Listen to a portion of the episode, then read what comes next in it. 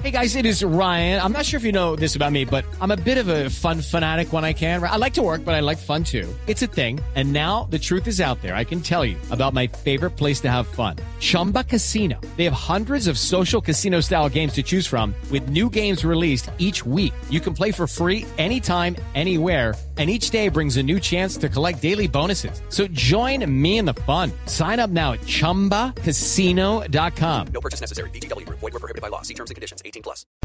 Una señal que se enlaza. Regiones conectadas a través de un dial.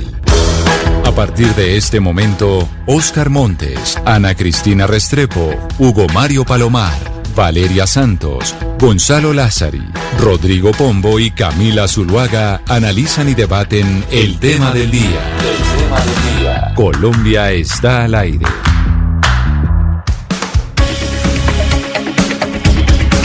Son las 12 del día, 15 minutos. Seguimos conectados con ustedes aquí en Mañanas Blue cuando Colombia está al aire. Y precisamente después de las noticias del mediodía, llegamos con nuestro tema central. Y no hay lugar a dudas que el tema central tiene que ver con lo que está pasando en la Corte Suprema de Justicia, con el caso del expresidente y hoy senador Álvaro Uribe Vélez, definiendo si debe privarlo de su libertad o no por un proceso de falsos testigos que en un principio empezó eh, por parte del expresidente Uribe en contra del senador del Polo Democrático Iván Cepeda. Y creo que hoy tenemos un invitado de lujo no solo para hablar de ese tema, sino para hablar de la justicia y de qué tan difícil es eh, investigar al expresidente Álvaro Uribe y para la Corte tomar decisiones referentes al exmandatario, sobre todo cuando hay presiones y comunicados a la opinión pública por parte de exministros, de periodistas, de gente trabajando en los medios de comunicación, de su partido político, del Centro Democrático. Y nos acompaña por eso hoy el ex magistrado eh, de la Corte Suprema, quien investigó eh, la parapolítica, pero que además un tribunal eh, le dio la razón y dio la orden de indemnizarlo por las chuzadas ilegales por parte del DAS de las que fue víctima. Es el ex magistrado, hoy abogado y consultor el doctor Iván Velázquez. Doctor Iván Velázquez, bienvenido a Mañanas Blue. Mil gracias por atendernos el día de hoy y concedernos esta entrevista. Buenas tardes, muchas gracias a ustedes. Doctor Iván Velázquez, yo quisiera empezar esta entrevista con usted, no sin antes eh, pedirle a mi compañera Ana Cristina que recordemos eh, un audio de una entrevista que dio el doctor Velázquez a propósito de las investigaciones que llevaba la Corte eh, de la Parapolítica y en contra del expresidente Álvaro Uribe. Una entrevista que en el año 2012, cuando salió de la Corte Suprema de Justicia, dio el doctor Iván Velázquez al canal Capital. Esto fue lo que le dijo a los colegas. Tengo un, un, interés grande en la posibilidad de desarrollar un proyecto de búsqueda de la verdad desde la sociedad. Ya tengo claro que desde la rama judicial se agotó el espacio, no tengo más posibilidad, pero pienso que la sociedad tiene derecho a la verdad y hay que buscar mecanismos en la búsqueda de la verdad y que por fin sepamos qué fue lo que ocurrió en el país o qué es lo que está ocurriendo desde hace tantos años.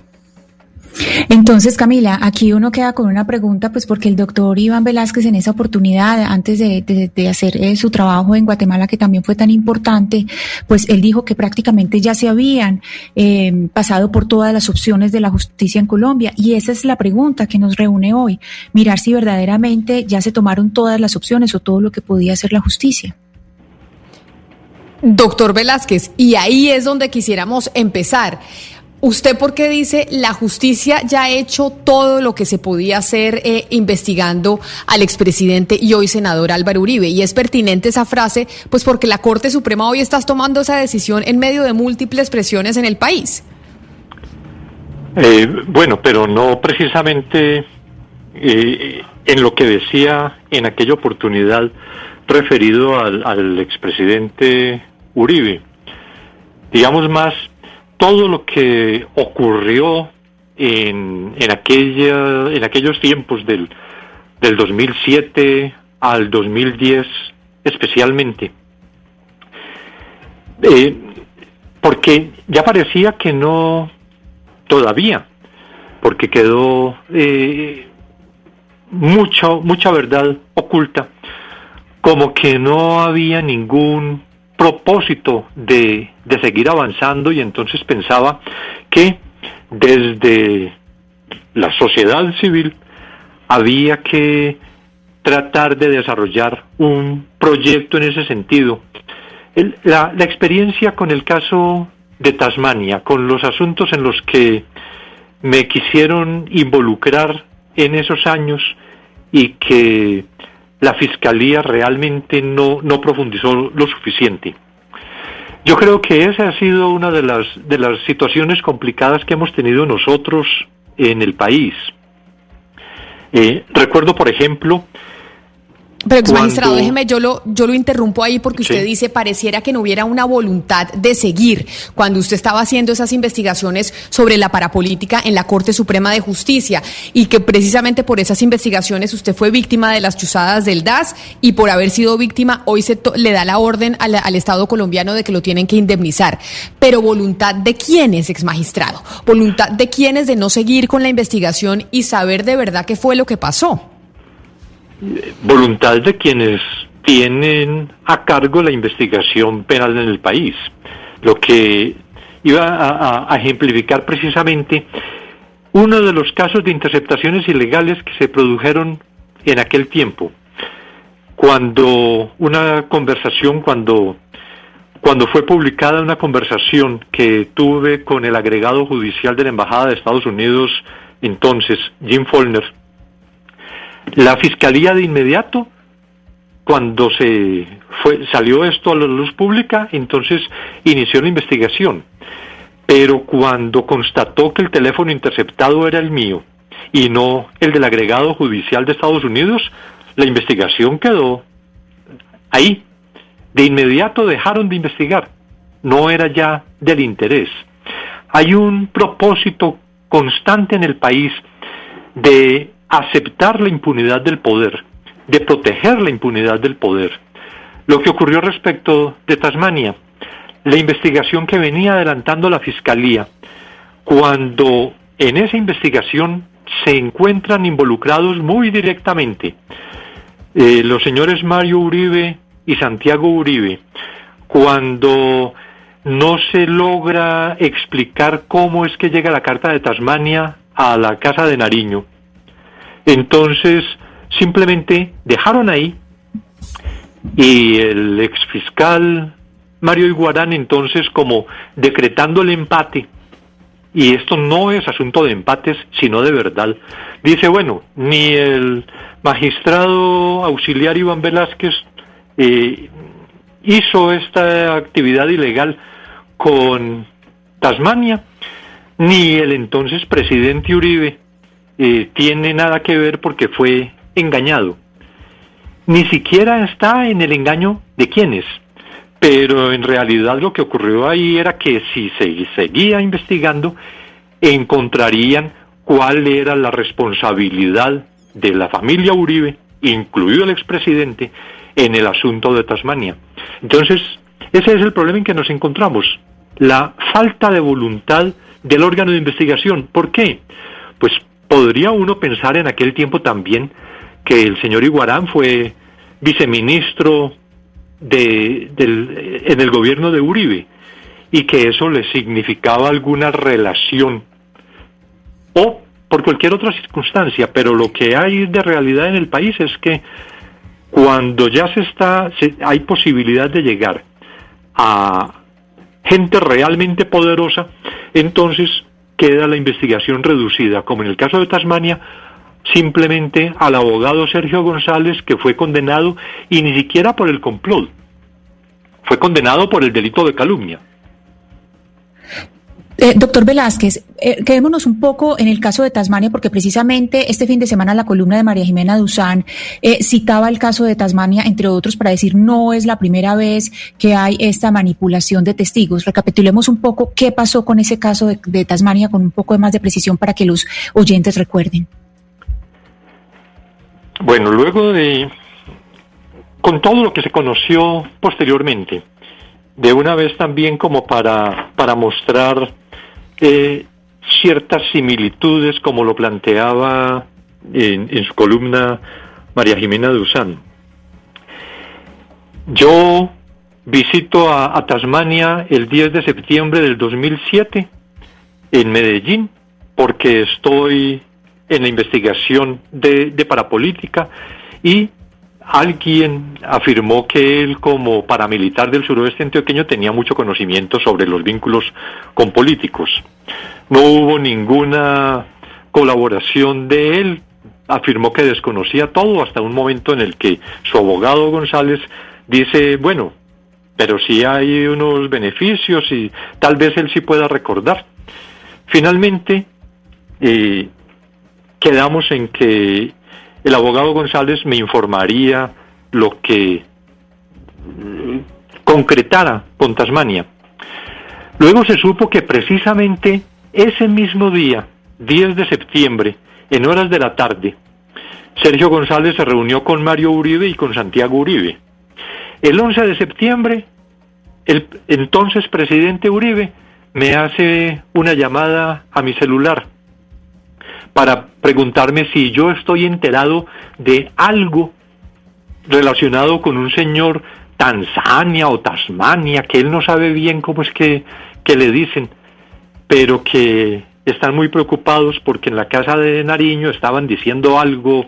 Bueno, la situación es que revela desconocimiento de lo sucedido el 10 de septiembre, que inclusive yo le digo, ah, presidente, yo el año pasado, eh, digo, el día de ayer, estuve precisamente reunido con, con Tasmania en Medellín y él no me comentó nada. Dijo, ah, pero vea, porque es que hay mucha preocupación. Si el abogado de Tasmania habló con Santiago y con Mario Uribe en la tarde del 10 de septiembre, ¿se podrá creer que el 11 de septiembre Álvaro Uribe no sabía nada de lo que se había, ya se estaba empezando a fraguar y de esa reunión que yo había tenido con Tasmania? Ex, magistrado Velázquez, entonces siguiendo con las similitudes, porque usted en esta narración que nos hace, en el caso de Tasmania simplemente se condenó un abogado y ya. Y frente al caso que estamos viviendo hoy de los falsos testigos en, eh, en el proceso que inició el expresidente Uribe en contra del senador Cepeda, ¿podría llegar a pasar, cree usted, conociendo el historial de lo que ha pasado en la Corte y con la justicia en el país, que terminemos con una condena de cadena, del abogado cadena, también privado de su libertad y ya? Que esa sería como la similitud que estaríamos viendo entre uno y otro caso. Pues hasta este momento vamos en la similitud hasta el abogado. Lo que una diferencia que podría plantearse con, con el tema de, de, Tasmania es que entonces Álvaro Uribe estaba sometido era a la competencia de la Comisión de Acusaciones de la Cámara a diferencia de hoy, que está la sala de instrucción de la Corte Suprema de Justicia. Eso podría significar adicionalmente. Pero doctor Velázquez, doctor Velázquez, pero no cree usted que usted usted ha dicho aquí en esta entrevista que cree que hay un propósito de permitir la impunidad del poder. Es una frase textual que usted ha dicho hoy. Eh, ¿Usted no cree, doctor Velázquez, que la situación que está viviendo el, expresidente Uribe hoy eh, por parte de la Corte Suprema de Justicia que lo investiga por la manipulación de testigos, eh, va en contravía exactamente de eso que usted ha dicho, que existe el propósito de permitir la impunidad del poder? No, lo que digo en general en el país, ha habido siempre un propósito de ocultar la verdad, que cuando se están acercando a las al, poder real, y las investigaciones quedan inconclusas solo en mandos medios o de la mitad hacia abajo de cualquier estructura de, de, poder efectivo que haya en el país. En la situación que vemos ahora con la Corte Suprema de Justicia, la sala de instrucción, pues ya ha habido en realidad avances. El hecho que el 8 de octubre que también es una, una fecha muy casual. El 8 de octubre del año pasado, el expresidente Uribe rindió indagatoria. El 8 de octubre del 2007 fue cuando el expresidente Uribe leyó la supuesta carta que Tasmania, o, o, más bien la carta en la que Tasmania relataba mi supuesta compra. Pero decía, el 8 de octubre rindió indagatoria y eso ya es un avance ha venido adelantándose una investigación y esperamos que efectivamente, de acuerdo con la prueba recaudada, la Corte, la sala de instrucción, tome una decisión. Y ahí empezaría precisamente eso de la ruptura de la impunidad del poder. Porque yo creo que ahí hay mucho, permítame, porque creo que ahí hay mucho del temor de, de quienes salen ahora con tanta fuerza en la defensa del expresidente. Porque es que romper el velo de la impunidad, aún siendo este asunto de la compra de testigos, ya marcaría un precedente frente a la cantidad de investigaciones que han estado más o menos paralizadas relacionadas con el expresidente Uribe. Claro, pero eh, ex magistrado Velázquez, como usted da la fecha del 8 de octubre del año pasado, cuando el expresidente Uribe va a rendir eh, declaración en la Corte Suprema de Justicia, han pasado 10 meses. Y 10 meses hoy la Corte está eh, definiendo si toma una decisión en torno a la privación de su libertad o no. El abogado Jaime Granados, defensor del expresidente Álvaro Uribe, dice necesitamos que se nombre un conjuez debido a que una de las magistradas la recusaron y tuvo que declararse impedida en este caso. Así que podría llegar a suceder que eh, frente a la presión que hay en este momento por cuenta del caso del expresidente Uribe, otra vez volvamos a aplazar otros 10 meses o un año este proceso porque un conjuez tendría que estudiarse todo el proceso en caso de que la Corte tomara la decisión de aceptar esa petición de la defensa del expresidente Uribe y así ir dilatando y dilatando aún más la decisión eh, en contra del exmandatario? Pues eso realmente es una posibilidad, eso podría ocurrir. Pero lo que tendría que, mirarse es si hay una, una mayoría para tomar una decisión en este momento, porque independientemente de que esté excluida una magistrada de la sala de, instrucción por el impedimento que la recusación que fue aceptada, eh, independientemente de eso, puede existir una mayoría que, que, que dé los votos en cualquier sentido pero que pueda tomarse la decisión sin necesidad de integrarse plenamente la sala de instrucción. Sí, estoy leyendo una, una frase, es magistrado Velázquez, creo que es suya y si no me corrige, que dice, hay solidaridades que parecen más complicidades. Usted eh, se refiere concretamente a la posición asumida por algunos integrantes del actual gobierno, incluso del presidente, que han salido a defender eh, al presidente o al expresidente Álvaro Uribe. Esa podría ser una buena interpretación. Sí. ¿Cómo califica usted la, la salida del presidente Duque, quien ha dicho que cree en la, en la inocencia del presidente Uribe en este proceso?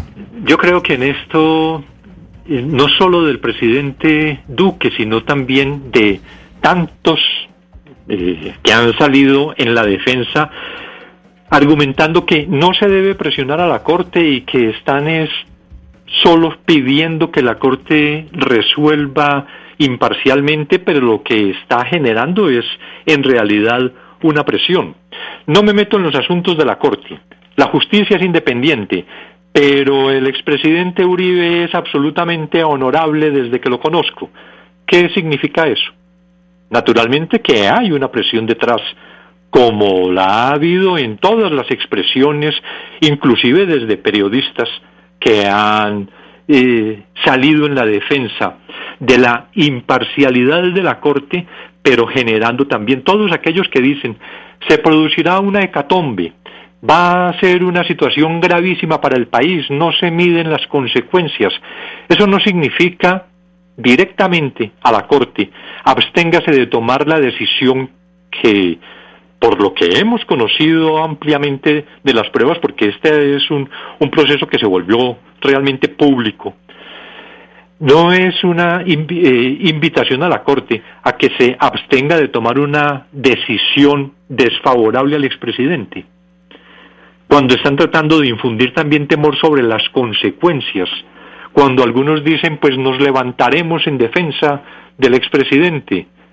Todo eso es precisamente la presión que se pretende ejercer eh, contra la Corte o, sobre la Corte Suprema.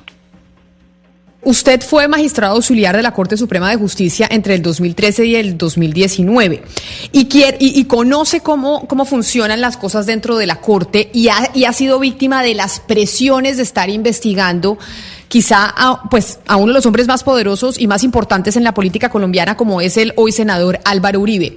Estas publicaciones en medios de comunicación, en periódicos, declarando por parte del, del Centro Democrático, esta carta que han firmado exministros del, del presidente Álvaro Uribe que hoy trabajan en medios de comunicación, algunos eh, también, las declaraciones del, del, del presidente Iván Duque ¿Qué generan dentro de los magistrados? Porque al final los magistrados, si bien actúan en derecho, pues también son seres humanos, también tienen temores, también eh, son personas que, que, están sometidos a estas presiones. Todo esto que genera dentro de esa sala en la Corte que está tomando una decisión tan importante. Bueno, eh, yo fui magistrado auxiliar entre hasta hasta el 2012, en realidad.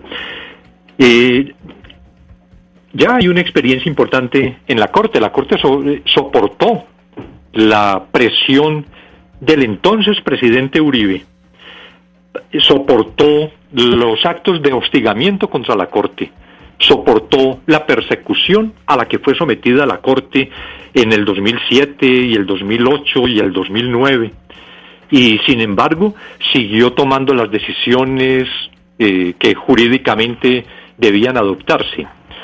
Lo esperable es que también ahora, frente a tantas presiones que se ejercen eh, respecto de la sala, sobre la sala de, instrucción, haya el, suficiente talante de la, de, la, de la Corte Suprema de Justicia, de esta sala de instrucción, de estos magistrados, para que soporten todas esas presiones y tomen la decisión que realmente en derecho corresponda. Eh, Tuve la experiencia, no conocía al, al, magistrado ponente, lo conocí porque precisamente declaré en, en el proceso porque me citaron a, a rendir testimonio y veo de la, de la pude tener pues la, la, percepción directa de la capacidad, de la entereza, del conocimiento del magistrado ponente. Yo espero que toda esa fuerza que requieran los magistrados para tomar la decisión que jurídicamente corresponda, realmente la tengan y, decidan en derecho. Doctor Velázquez, ¿qué diferencia hay? Pues este caso pues es de manipulación de testigos, pero finalmente si uno llega a la raíz, pues es una investigación sobre paramilitarismo. Y usted desde hace muchos años, desde hace décadas, lo está investigando. ¿Qué diferencia hay entre investigar el, paramilitarismo a finales de los 90, al principio de 2000 y en este momento? Yo creo que ahora hay mucho más conocimiento y eso facilita también eh, más una investigación. Más conocimiento sobre hechos, pero también más conocimiento inclusive sobre estrategias para evitar la, la búsqueda de la verdad. Es decir, si el investigador tiene una mayor capacidad para sacar adelante las investigaciones porque se conoce un modus operandi, porque hay mucha, muchísima información, eh, digamos, como, como regada, que hay que juntar, valorar. Me parece que hay más posibilidades, ahora inclusive, hasta desde el punto de vista tecnológico. Yo creo que la investigación criminal en los últimos 10 años en el país se ha robustecido por la utilización de, herramientas tecnológicas que permiten el, el manejo de megadatos con mucha mayor suficiencia que, que hace 10 años o el establecimiento de, de relaciones con análisis, etcétera. De manera que, que creo que ahora es mucho mejor, mucho, hay, hay mucha mayor posibilidad. Lo que esperamos es que siempre haya, y digo en general desde los órganos de investigación, una mayor voluntad. Doctor Velázquez, mire, eh, usted, usted eh, fue objeto de mucha presión cuando usted llevaba a cabo las investigaciones eh, contra la parapolítica. Constantemente era asediado pues de, de una y otra parte. este tipo de investigaciones siempre generan ese tipo de controversias y de y tiende a la polarización. Ahora en el caso del doctor Uribe, por supuesto que ocurre lo mismo. Sectores que presionan a la Corte para que asuma una posición en contra del expresidente y sectores que consideran que el expresidente debe favorecerlo la Corte Suprema de Justicia. Y por supuesto que la, la majestad de la justicia es la que va a terminar por imponerse, esperamos todos. Pero yo quería preguntarle a usted, doctor Velázquez, usted que conoce muy bien internamente el comportamiento de la Corte Suprema de Justicia, ¿Qué piensa de esos que de las personas que consideran que hay un sesgo antiuribista por parte de la Corte Suprema de Justicia y que ese sesgo es el que ha llevado a que estas investigaciones se encuentren en el punto en que se encuentran hoy en día? Yo creo que no existe ese sesgo. No creo que, haya una sala de, de instrucción antiuribista. Me parece que los magistrados y hablando particularmente de la sala de instrucción, porque no es la sala de casación penal, no son las otras salas de la Corte Suprema de Justicia la que está eh, asumiendo esta investigación, sino solo la sala de instrucción. No creo que exista pues un, un sesgo antiuribista.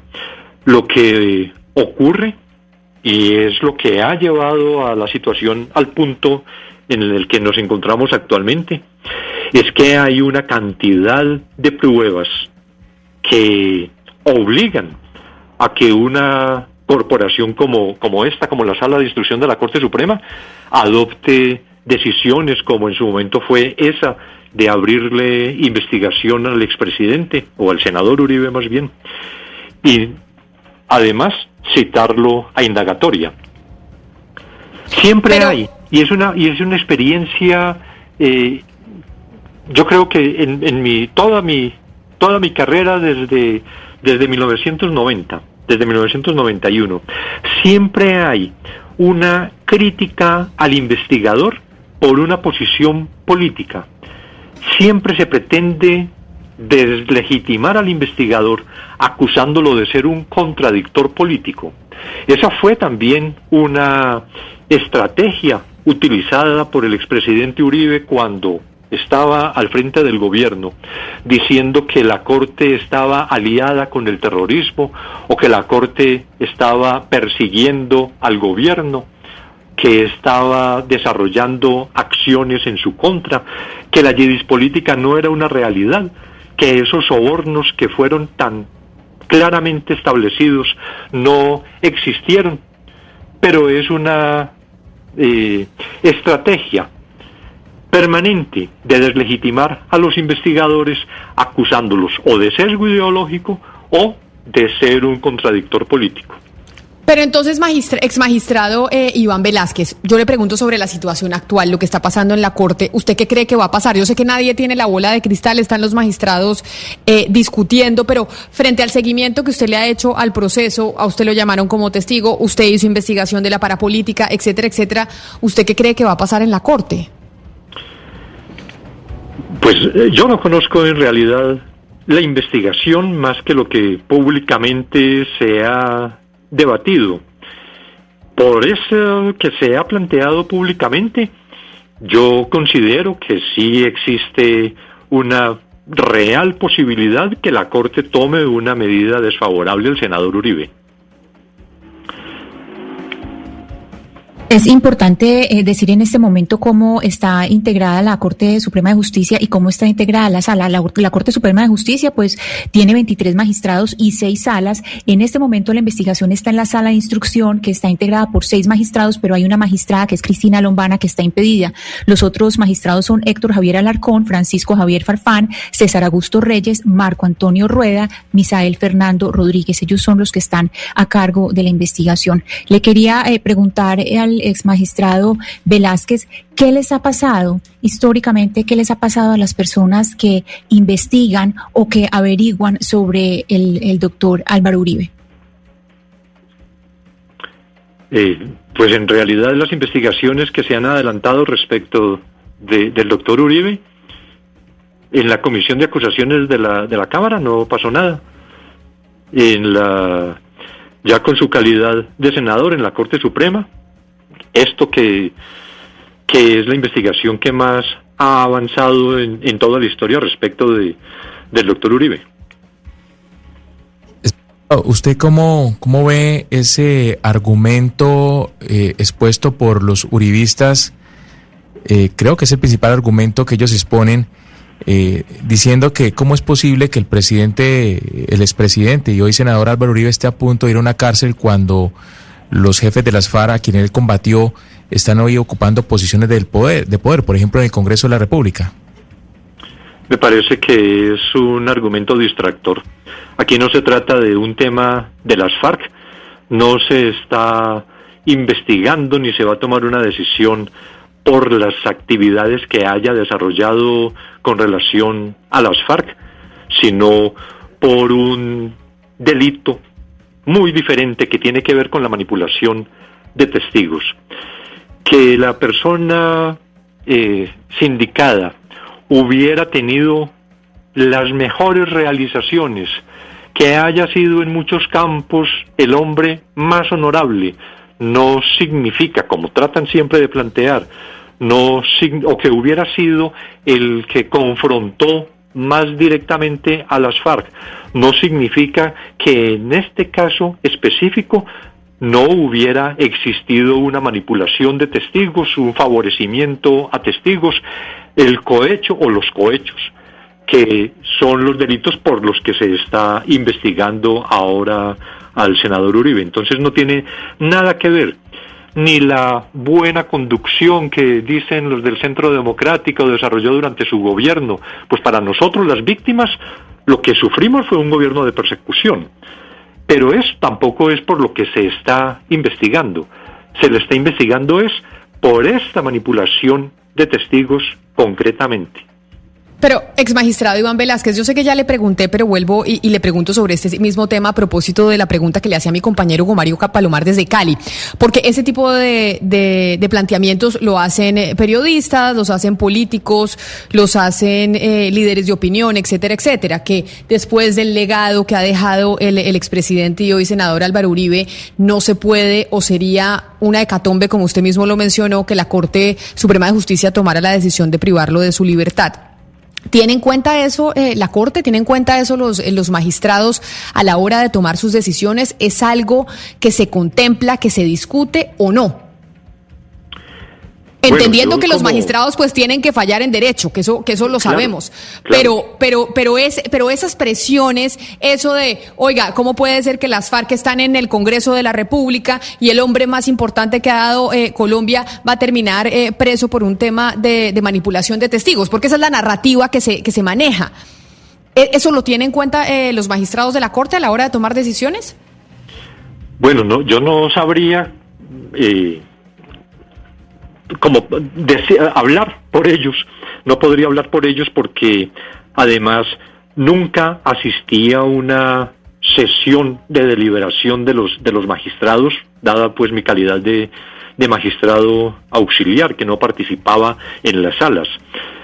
Pero esa es una consideración que se debe excluir siempre de cualquier análisis. Mi experiencia en muchos ámbitos es que valoraciones de esa naturaleza no se tienen en cuenta, porque precisamente la decisión tiene que sustentarse es en las pruebas que se hayan recaudado, no en otras consideraciones externas. Eh, y es lo que espero además que, que la Corte, que la sala de instrucción efectivamente haga. Pero si no, si no, si no se toma eso en cuenta, ex magistrado, entonces ¿por qué acuden a esa estrategia aquellos que, que están defendiendo al, al expresidente Uribe de manera pública? Si eso no afecta y no mina eh, la, la toma de decisión por parte de la Corte Suprema de Justicia, ¿por qué se acude a esa estrategia que no es la primera vez que se hace? Sí, y digo que no sé precisamente con estos magistrados de la sala de instrucción, pero que eh, no tendría, no debe tener ninguna incidencia porque se están valorando pruebas que existen en un expediente. Lo otro es, luego, cómo justificar frente a un acervo probatorio determinado que existe en un proceso la decisión contraria a lo que esas pruebas pudieran revelar. Entonces, que se, que se pretende, claro, como se pretende favorecer o que se mire mejor a un sindicato cuando mandan decenas de comunicaciones como certificaciones de, de, buena conducta, de la honorabilidad de una persona, pero es que no se está juzgando la vida de la persona, se está estudiando su participación en la realización específica de un hecho que está previsto en la ley como delito. Doctor Velázquez, ayer fue un día bastante particular, se vieron dos, dos eventos eh, muy extraños y quiero apelar a su memoria a ver si usted recuerda alguna vez en la historia que haya habido una carta de funcionarios de un gobierno que escriben una carta para apoyar a una persona que está investigada por la Corte Suprema de Justicia y de, de, igual manera, cuando en la historia las cinco cortes, la Corte Suprema de Justicia, la Justicia Especial para la Paz, el Consejo de Estado, la Corte Constitucional y el Consejo Superior de la Judicatura se habían unido en un comunicado público para decir aquí se defiende la, la eh, objetividad de la rama judicial y el Estado de Derecho. Sí, yo tampoco tengo memoria que, que eso hubiera ocurrido en el pasado. Inclusive en, en ese tiempo del 2007 al 2010, cuando estaban en las investigaciones de la parapolítica, pero también de la, de la política, lo más que hubo fue declaraciones públicas de ministros del gobierno Uribe, también hablando en contra de la Corte, pero, pero no que hubiera como una expresión tan concertada, tan coordinada como lo que se está viendo ahora desde ese lado. Y también desde la justicia había eh, eventualmente eh, expresiones, comunicados de las otras cortes apoyando a la Corte Suprema de Justicia, pero no una respuesta unificada que me parece además muy saludable porque aquí lo que está en juego también es la democracia. Este no es solo el problema de una decisión relacionada con un expresidente de la República y hoy senador, sino que tiene que ver con las bases mismas del Estado de Derecho, que es la aplicación de la justicia, la igualdad de todas las personas frente a la ley, el que no haya ninguna persona con la posibilidad de ser excluida solo por esa calidad y eso tiene que ver con las bases del Estado democrático. Así es. Doctor Velázquez, le pregunto por su experiencia como investigador, como una persona que estuvo al frente de toda la investigación de la parapolítica, además con, resultados contundentes que el país conoce. Eh, ¿Por qué, doctor Velázquez, eh, la, la, llamada farpolítica no avanzó tanto como sí avanzó la parapolítica? ¿Qué fue lo que ocurrió? ¿No hubo pruebas suficientes? ¿Por qué siempre en Colombia terminó consolidándose la investigación de la parapolítica, cosa que el país celebra, por supuesto, pero la FARC política no avanzó. ¿Qué pasó? Tal vez una de las de, las explicaciones eh, podría referirse a la distinta actitud que asumieron los paramilitares y las FARC respecto de las elecciones y de los aspirantes.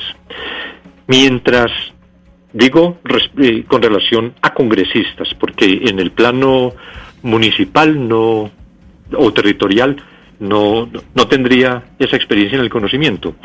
Pero, pero mientras los paramilitares buscaron, como dijeron en su momento Mancuso y, y Vicente Castaño, buscaron amigos en el Congreso y en esa amistad conquistaron a más del 35%, que era lo que decían ellos que tenían en el Congreso de la República, las FARC lo que hacían era torpedear las elecciones, sabotearlas, cometer atentados, quemar urnas, impedir que, las elecciones se realizaran eh, libremente. Esa diferente actitud de los de, esas fuerzas eh, delictivas, la diferente actitud frente a, los políticos que aspiraban al Congreso, yo creo que muestra mucho la diferencia también en las, las relaciones que se establecen con los paramilitares, unas relaciones antes y durante las campañas electorales para y, naturalmente después para llegar al Congreso de la República.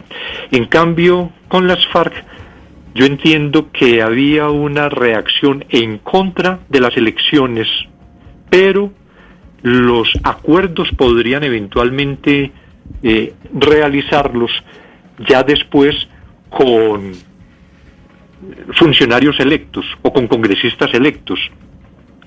Mucho más en el plano municipal, por lo que poco conocido, pero eh, en investigaciones de esta naturaleza, también en la Corte Suprema, dos o tres congresistas fueron eh, condenados por vínculos con las FARC, pero de esa manera, vínculos por, que se establecen con posterioridad a la elección y no de esa forma masiva como se vio con el paramilitarismo. Doctor Velázquez, se, se ha vuelto a hablar hace poco de la posibilidad de impulsar un proyecto para unificar las cortes en Colombia. Eh, ¿Qué cree eh, usted ahí detrás de, de, ese propósito, de esa intención? Eh, ¿Qué pasaría con la justicia colombiana en caso de, de terminar todo concentrado en una supercorte? Yo creo que sería eh, perjudicial esta división dentro de la rama judicial, dentro del poder judicial, en las áreas especializadas de competencia de la Corte Constitucional, el Consejo de Estado y la Corte Suprema, me parece que ha funcionado adecuadamente, que hay tal vez un propósito de de, control, porque con todo lo que hemos padecido, con todas y las corrupciones también vistas en, en altas cortes como ya la conocida en la Corte Constitucional en el pasado o la del cartel de la toga. Sin embargo, yo creo que ha habido eh, una relativa independencia, por lo menos ha habido grandes destellos de independencia desde la desde las desde las cortes en su accionar. Lo que sucedió en una ocasión con la Corte Constitucional cuando no acepta la segunda reelección del doctor Uribe. Lo que ha sucedido con el Consejo de Estado cuando en aquellos tiempos de gravísimas violaciones de derechos humanos como ahora. El Consejo de Estado declaraba responsable al, al Estado contra toda la presión que también se ejercía de parte de las fuerzas militares para, y del gobierno para que no hubiera sentencias de esa naturaleza. Lo que ocurrió con la Corte Suprema de Justicia respecto de la parapolítica o de la política siempre ha habido pues unos destellos, destellos de, de, independencia de las Cortes, que yo creo que lo que tenemos que buscar es mecanismos para fortalecer esa independencia, pero no buscar una reforma de esa naturaleza que lo que busca, lo que, lo que pretende es generar en la nueva configuración una eh, desarticulación interna que que impida también esos brotes de independencia que, como digo, lo que debemos hacer es tratar de profundizarlos. Es el ex magistrado auxiliar de la Corte Suprema de Justicia, el doctor Iván Velázquez, quien creo que es una voz eh, muy pertinente para hablar hoy sobre lo que está pasando con el, eh, con el expresidente Álvaro Uribe, hoy senador, con las decisiones que está tomando la Corte Suprema de Justicia, las presiones que se le están dando a ese alto tribunal por la decisión que está a puertas de tomar. Y por esa razón, ex magistrado Velázquez, yo le agradezco enormemente que haya aceptado esta llamada para hablar de las similitudes del caso actual con el que usted tuvo que investigar y la relación que a pesar de que hoy estamos hablando de una investigación por eh, manipulación de testigos, pues tiene una directa relación con la parapolítica en Colombia. Mil gracias por haber estado aquí con nosotros hoy en Mañanas Blue. Muchas gracias a ustedes, mucho gusto. Y era el ex magistrado eh, Iván Velázquez, que yo creo que es muy claro, Ana Cristina, y uno de los puntos importantes de lo que dijo el ex magistrado Velázquez es, mire, esta es una investigación por manipulación de testigos, pero el hecho de que se tome una decisión en esta investigación puede llevar a que otras tantas investigaciones que están en la Corte Suprema de Justicia en contra lamentablemente del exmandatario, pues puedan avanzar porque en su momento no se pudo. Exactamente, ese es el susto del efecto dominó. Y aquí hay que recordar, Camila, que al ex magistrado Velázquez, pues esta indemnización que, que le hace eh, la nación, pues el, por lo que le hizo el DAS y el DAPRE, pues no solamente es por interceptación y por el desprestigio a él, sino también por lo que le hicieron a su familia, porque la indemnización también incluye a su esposa María Victoria Gil Torres y a sus hijos Catalina, Laura Carolina y Víctor Javier, porque ellos también eh, fueron víctimas de persecución y esto pues fue una verdadera pesadilla para toda la familia del doctor Iván Velázquez. Y es el temor que también pues existen en seres humanos como los magistrados eh, de la Corte Suprema de Justicia, que evidentemente pues no deja de, atemorizarlos y por eso, como mencionábamos, las, las Cortes, el Poder Judicial se pronunció ayer en conjunto diciendo no vamos a aceptar más eh, presiones, la justicia es independiente y pues tiene que fallar en derecho sin, sin distingo alguno de quién sea el, eh, el personaje investigado. Son la una de la tarde en punto. A ustedes muchas gracias por haber estado conectados con nosotros hoy aquí en Mayanas Blue a, a, través de las diferentes plataformas. Ya llegan nuestros compañeros de Meridiano Blue con muchas noticias y nosotros nos encontramos nuevamente mañana miércoles a las diez y media de la mañana. Hey guys, it is Ryan. I'm not sure if you know this about me, but I'm a bit of a fun fanatic when I can. I like to work, but I like fun too. It's a thing. And now the truth is out there. I can tell you about my favorite place to have fun. Chumba Casino. They have hundreds of social casino style games to choose from with new games released each week. You can play for free anytime, anywhere. And each day brings a new chance to collect daily bonuses. So join me in the fun. Sign up now at chumbacasino.com. No purchase necessary. BGW. Void were prohibited by law. See terms and conditions. 18 plus.